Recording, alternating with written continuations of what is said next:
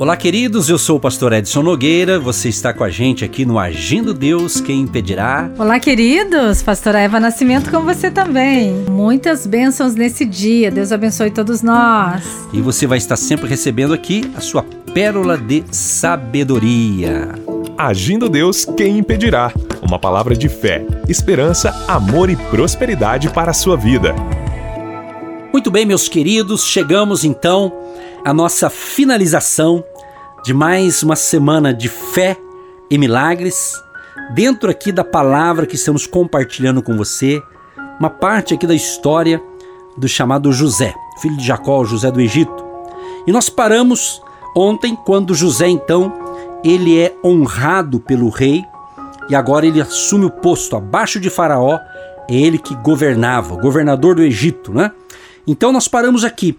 E Gênesis 41 o verso 46 diz: E José era da idade de 30 anos, quando esteve diante da face de Faraó, rei do Egito.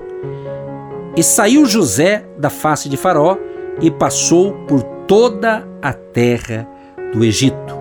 E a terra produziu nos sete anos de fartura a mãos cheias.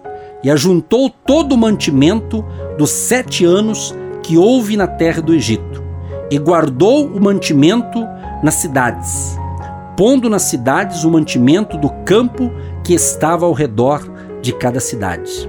Assim ajuntou José muitíssimo trigo como a areia do mar, até que cessou de contar, porquanto não havia numeração. Isso aqui é uma parte do relato aqui quando José então começa já a ser o administrador e começa então a ter os sete anos de fartura, de prosperidade.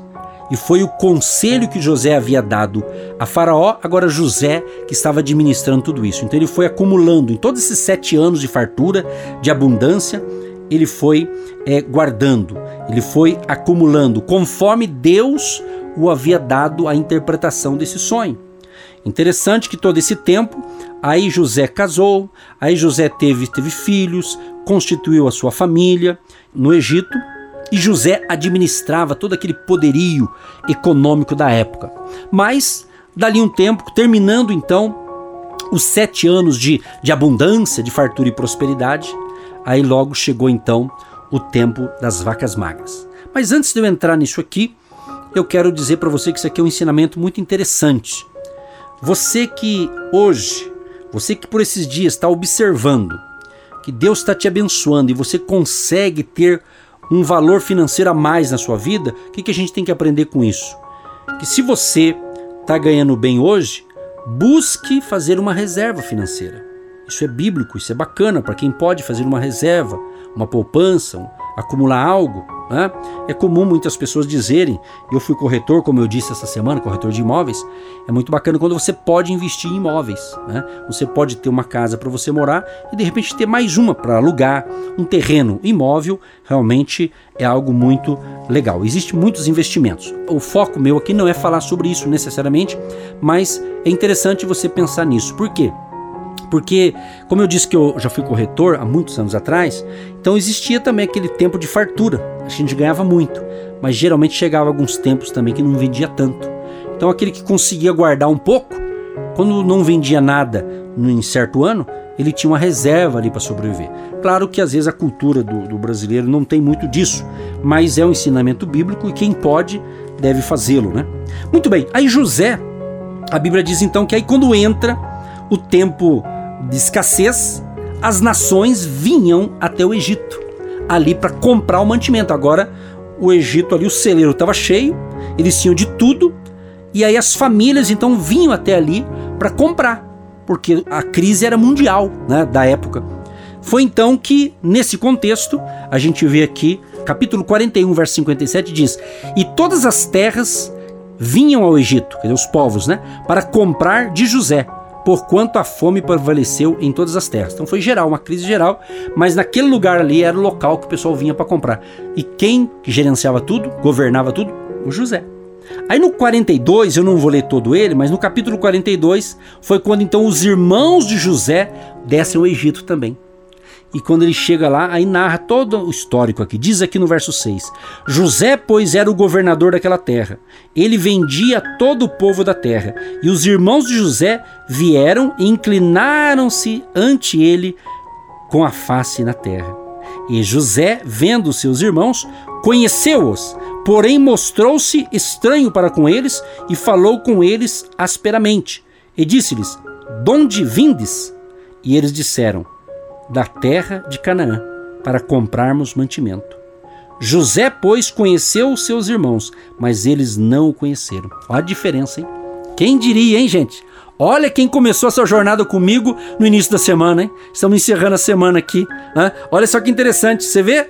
Os irmãos que humilharam José, os irmãos que jogaram ele na cova, os irmãos de José que venderam ele como escravo, agora está tendo que estar diante de José. E nesse momento aqui, os irmãos não perceberam que era José, porque agora José era outra pessoa, né? O cara estava formoso, bonito, destaque, mas para chegar ali, gente, olha, deu trabalho, hein?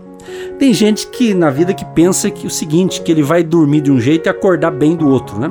E a gente sabe que não é assim, tudo na vida é um processo. São as fases da vida, o ciclo da vida, né? Tem gente que quer alguma coisa grande, mas não se mexe nem nas coisas pequenas. Não vai ter, né? Então nós temos que entender isso. Então nós temos que compreender que tem o tempo certo de você colher as bênçãos maiores, mas por isso você tem que ir plantando. Planta hoje, vai plantando, vai fazendo a coisa certa, vai dando um passo de cada vez e vai indo, vai indo. É assim que funciona, minha gente. Então agora José, que era o, o que comandava tudo, ele reconheceu os irmãos, mas nesse momento os irmãos ainda não não o havia reconhecido. Eu não vou entrar em todos os detalhes, mas se você está gostando dessa palavra, se você já conhece essa história, amém, né? Mas a, palavra do Senhor se renova a cada manhã, né, gente? Agora, se você não conhece, eu dou um conselho: leia o livro de Gênesis a partir do capítulo 37, que eu comecei essa semana, até o final aqui, você vai ver toda essa história com os detalhes. É riquíssima, é tremenda, Pois bem, mas a Bíblia diz que depois os irmãos de José voltam ao Egito novamente. Daí José começa a conversar com eles, começa a perguntar como é que estava o pai dele, como é que estava a família dele. José foi sondando, foi analisando e tudo mais, né? Mas para concluir, para a gente orar, minha gente, no capítulo 43 de Gênesis diz que os irmãos de José descem outra vez ao Egito, né? e a fome era gravíssima na terra. Olha só. E agora José dominava tudo ali, né? Ele era o cara que administrava tudo. E os irmãos voltam novamente. E depois, se você ler Gênesis 43, a partir do 15, fala ali que os irmãos de José jantam com ele. Agora, José dá um banquete, um jantar. E ali naquele jantar, José se revela: Eu sou José. Foi um espanto geral. Uns irmãos choraram, outros achavam, meu Deus, achavam que ele tinha morrido. Quer dizer, cada um pensou uma coisa. Foi uma cena, acho que sensacional. Gente, preste atenção que o Espírito Santo me dá uma dica aqui agora. Preste atenção, hein? Eu vou usar uma linguagem simples. José estava com a faca e o queijo na mão, né? Para dar o troco para eles agora. José experimentou eles por um tempo, mas José não pagou com a mesma moeda. Preste bem atenção. José ainda perdoou os erros que os seus irmãos cometeram contra ele. Amigo, amiga, querido e querida, você que me ouve pela primeira vez, ou você que pegou a palavra da semana toda, lembre-se: se alguém fez o mal para você, veja pela ótica que José fez. José depois disse: Não, não, não se preocupe. José perdoou eles, ainda José fala aqui, capítulo 45, Gênesis 45, o verso 5 diz assim: porque daí José se abriu, falou: Eu sou o irmão de vocês, sou aquele José. Vocês me venderam, vim parar aqui, ó, agora eu sou o governador. Hã? Então eles, alguns ficaram com medo, certamente. Nossa, agora o nosso irmão vai mandar matar a gente, ele vai, ele vai dar o troco agora e tal e tal. Mas José não fez isso. José, antes dele se revelar aos seus irmãos, ele passou um sustinho nos seus irmãos ali, narra toda essa história no capítulo 43, 44 aqui de Gênesis. Aí depois você lê se você quiser. Mas ele não pagou o mal com o mal, ele pagou o mal com o bem. E disse José a seus irmãos: Eu sou José. Vive ainda meu pai? E seus irmãos não lhe puderam responder, porque estavam pasmados diante da sua face. Eles levaram um susto. Traduzindo, queridos, o sonho lá de trás, gente, se cumpriu agora. Os irmãos estavam ali diante do administrador de José do Egito. Tá vendo? Você já ouviu aquela frase? O mundo dá tantas voltas, né? Pois é, é assim que funciona. Então, meu amigo, alguém fez o mal para você? Paga com o bem, porque Deus é fiel. Deus honra aqueles que fazem a coisa certa, aqueles que perdoam. Às vezes nós temos que perdoar, não é verdade? Relacionamento é isso: perdoar a esposa, perdoar o marido, perdoar os filhos, perdoar os irmãos da fé, perdoar isso, perdoar aquilo. Né? Às vezes tantas coisas que acontecem, a gente se sente vítima. Às vezes Deus permite algumas coisas justamente para te honrar lá na frente, meu querido e minha querida. É assim que funciona. Jesus diz: Orai pelos que vos perseguem, abençoai os que vos maldizem, pagai o mal com o bem. É assim que funciona. Porque quem paga o mal com o mal é gente ferida ferindo outros. Mas quando você paga o mal com o bem, Deus vai honrar você. Deus vai te dar vitória. Olha que interessante isso aqui. Agora, pois, não vos entristeçais, nem vos pese aos vossos olhos por me haverdes vendido para cá porque para a conservação da vida, Deus me enviou diante da vossa face. Porque já houve dois anos de fome no meio da terra, e ainda restam cinco anos em que não haverá lavoura nem cega. Pelo que Deus me enviou diante da vossa face para conservar vossa sucessão na terra e para guardar-vos em vida por um grande livramento. Assim não fostes vós que me enviastes para cá, senão Deus, que me tem posto por pai de Faraó e por senhor de toda a sua casa, e como regente em toda a terra do Egito. Regente aqui é governador. Então ele estava relatando para os seus irmãos: fique tranquilo, porque eles ficaram assustados, pasmados. Né? Eles pensaram um monte de coisa. Mas José ainda os acalentou, os animou, os consolou. E daí Faraó ficou sabendo da família de José. Aí Faraó então ouviu falar dos irmãos de, de José. Aí diz a Bíblia, em Gênesis 45, verso 15: E beijou todos os seus irmãos e chorou sobre eles, e depois seus irmãos falaram com ele. E a nova ouviu-se na casa de Faraó, dizendo: Os irmãos de José são vindos. E pareceu bem aos olhos de Faraó e aos olhos de seus servos. E disse Faraó a José: Dize a teus irmãos: Fazei isto: carregai os vossos animais e parti, e tornai a terra de Canaã. E tornai a vosso pai e a, vossa, a vossas famílias, e vinde a mim, e eu vos darei o melhor da terra do Egito, e comereis a fartura da terra. Olha só, tá vendo aqui? Aí o que, que aconteceu? José falou: Olha, é para o nosso bem. Então foi Deus que permitiu eu chegar até aqui. Olha a diferença de um homem de Deus de uma pessoa que entende os planos de Deus, de uma pessoa que entende os propósitos do Senhor Jesus. Aleluia. Olha que interessante. Querido e querida, se você é um cristão, eu não sei quanto tempo você tem de caminhada com Deus. Eu não sei o, o nível de entendimento que você tem das Escrituras, da palavra de Deus, mas eu quero te dizer: para aquele que tem esse chamado, para aquele que é fiel ao Senhor Jesus, para aquele que está buscando fazer a coisa certa diante de Deus, Deus vai honrá-lo. Deus honra a gente, sabia? A Bíblia diz: os humilhados serão exaltados. Eu pergunto agora, para a gente orar nesse encerramento: se fosse eu, se fosse você, que estivéssemos no lugar de José, será que nós faríamos como ele fez? Ou será que a gente ia querer dar o troco para os nossos irmãos de sangue, que era o caso de José. O que, que você me diz? O que, que você pensa? Pensa nisso. Pensa nisso. É importante a gente pensar, pessoal. É importante.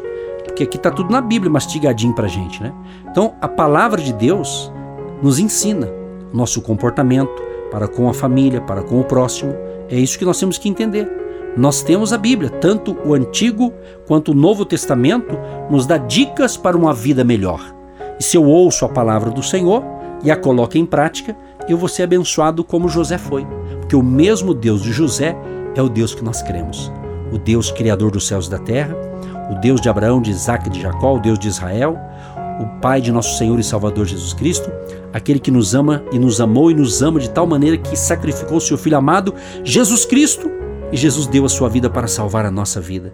Então, meu querido e minha querida, Quem sabe você está ferido, arrasado, triste. Jesus quer te curar, curar os seus traumas, curar as suas decepções. Vamos aproveitar, vamos aproveitar. Estamos aí chegando mais no final de semana. Quem sabe nesse final de semana o Espírito Santo, Deus vai permitir você se reunir com alguém da sua família e vai ser um momento ali de perdão, de liberar perdão. Quem sabe, querido e querido, o Espírito Santo me dá essa, essa inspiração para falar agora sobre isso. Quem sabe você está brigado com a esposa, com o marido, com o filho, com a filha, com a nora, com a sogra, com o pai, com a mãe, com até com o irmão da fé que você conhece, um amigo de trabalho. Você está machucado, alguém te prejudicou. Eu não estou dizendo que você vai chegar lá, ó, oh, eu te perdoo porque você me machucou e tal. Não estou dizendo isso que você vai se precipitar, mas ore para que você não fique com o teu coração ferido, machucado, é triste. Por quê? Porque quando alguém machuca a gente, se a gente ficar só olhando por aquele lado, a gente vai ficar doente também. Você sabia disso? Não? Sabia que mágoas, ressentimentos, se você for acumulando no seu coração, você pode se adoecer. É, pode ficar ruim pro teu lado também. Então, libera, libera. Baseado aqui na vida de José. Eu fiz aqui um compacto, um resumo durante a semana, que é uma linda história, é tremendo, mas leia. Leia o capítulo uh, todo aqui. Eu comecei no 37, Gênesis 37, 38, 39, 40, 45. Enfim, vai lendo essa história, é tremendo, é tremendo. E não adianta, gente, quando alguém faz uma injustiça contra a gente, não adianta a gente ficar falando, ah, me machucaram, me feriram, me maltrataram, fulano fez isso, fulano fez aquilo. Gente, olha, vou dizer para você, certos discursos não levam a nada, não resolve. Mas levanta. Se você me ouve é porque Deus tem planos melhor para você. Creia nisso. Por isso vou encerrar com a oração e agradecendo a sua audiência, você que participou comigo a semana toda. Que Deus te ilumine, que Deus te abençoe poderosamente. Querido Deus e Pai, quero te agradecer por mais uma série de palavras de fé dessa semana, Pai. E onde chegar essa palavra, onde chegar esse ensinamento dessa semana, possa curar vidas, curar os traumas, as decepções, haja uma cura interior na vida deste homem, desta mulher, deste jovem, deste adolescente, desta família, Pai. Eu peço que a tua bênção, Espírito Santo, venha como um bálsamo no coração desta pessoa que me ouve agora. Cura os traumas, cura as decepções, restaura essa vida, fortaleça esta fé e todos nós possamos aprender algo nessa semana, baseado na história de José, que no final ele abençoou seu, seus pais, sua família, os seus irmãos e os perdoou, porque ele sabia que o Senhor estava conduzindo ele para aquele sonho ser concretizado. Deus Todo-Poderoso abençoa a vida espiritual dos ouvintes a vida familiar, a vida física, a saúde, livre de todo mal e também a vida econômica e financeira. E abençoa aqueles que cooperam e nos abençoa, Senhor amado, com a sua oferta para manter esse projeto. Abençoa, prospera e multiplica. E eu agradeço, Pai, por ser um instrumento aqui neste momento para transmitir essas verdades da fé para abençoar o povo. Muito obrigado, Senhor. Em nome de Jesus, amém e graças a Deus. Gente querida, um grande abraço a todos vocês e até o próximo programa, permitindo Deus. Você que se identifica com o nosso ministério Agindo Deus, quem impedirá? E tem interesse em investir uma oferta missionária em nossa programação? Torne-se um agente de Deus e faça parte dessas pessoas de fé que semeiam com fé e vão colher o que semeiam. Anote: Banco do Brasil, agência 1243-2, conta corrente 68 630-1. Que Deus prospere a sua vida. Agindo Deus, quem impedirá? De segunda a sexta, uma palavra para abençoar sua vida.